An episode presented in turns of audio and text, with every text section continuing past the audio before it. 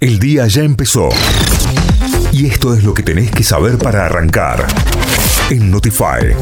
7 de la mañana con 9 minutos, 19 grados la temperatura en la ciudad de Córdoba, continúan las lluvias. En este momento llovizna, dependiendo la zona en la que te encuentres. La humedad 75%, el viento a 23 kilómetros por hora. La máxima estimada para hoy en 27 grados. Para mañana descenso de temperatura, la máxima marcaría tan solo 19, la mínima 7 grados para mañana. En Río Cuarto 18 grados con lloviznas débiles, humedad 99%, el viento a 8 kilómetros por hora. Continuará así durante toda la jornada, entre inestable y con lloviznas. La máxima para hoy 23, para mañana fuerte descenso de temperatura también. La máxima llegaría tan solo a los 16, la mínima para mañana que se espera 5 grados.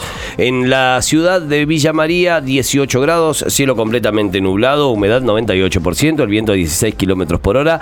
En cualquier momento se larga, ¿eh? en cualquier momento se viene la lluvia para Villa María. 26 grados la máxima indicada para hoy. Hay que irnos hacia Carlos Paz y lo que indica el clima, el, el pronóstico meteorológico, es que está lloviendo fuerte. Así que si estás por ahí, si andás por Carlos Paz o estás viniendo hacia Córdoba porque laburás acá, podés ir contándonos cómo viene el clima. Obviamente, si vas manejando, usa el teléfono recién cuando estaciones el auto. Claro. No mientras manejas. Eh, lluvia fuerte en este momento en Carlos Paz, 18 grados la temperatura, la humedad del 93%, el viento a 19 kilómetros por hora y se espera que la lluvia continúe durante toda la jornada con una máxima de 24 grados. Mañana más fresco, 17 de máxima y el fin de semana empieza a mejorar con temperaturas que superan los 20 grados. Vamos hacia Mar del Plata, 17 grados en este momento, amaneció con solcito, la humedad es del 70% y el viento a 11 kilómetros por hora. Se esperan lluvias para hoy, lluvias débiles, pero lluvias al fin y una máxima tan solo de 17, por lo tanto estamos en este momento en la máxima que va a tener Mar del Plata. Eh, para el viernes 17 grados, sábado 17 grados y sale el sol el domingo con 25 grados de máxima. En Tucumán, 22 grados la temperatura, amaneció con solcito, la humedad del 89%, el viento a 13 kilómetros por hora y a tener en cuenta la máxima para hoy será de 28 y se esperan lluvias para la tarde-noche. Mañana lloviznas con 17 grados de máxima y mejora notablemente para el fin de semana cuando sale el sol.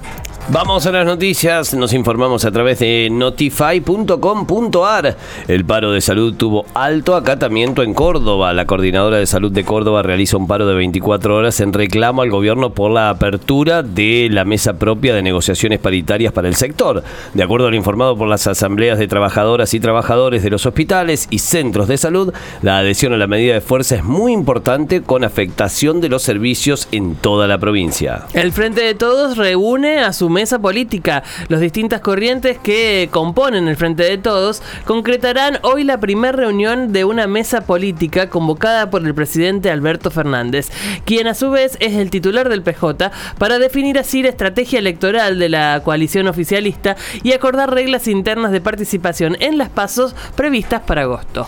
La utilización de capacidad instalada de industria fue de 63,8% en diciembre. Según datos del INDEC, la utilización de la capacidad instalada de la industria argentina fue de 63,8% en el mes de diciembre, dos décimas por debajo de la marca del 64% registrada en igual mes de 2021. Respecto a noviembre pasado, la disminución de diciembre fue más sensible debido a que en el mes previo el uso de la capacidad fabril fue del 68,9%.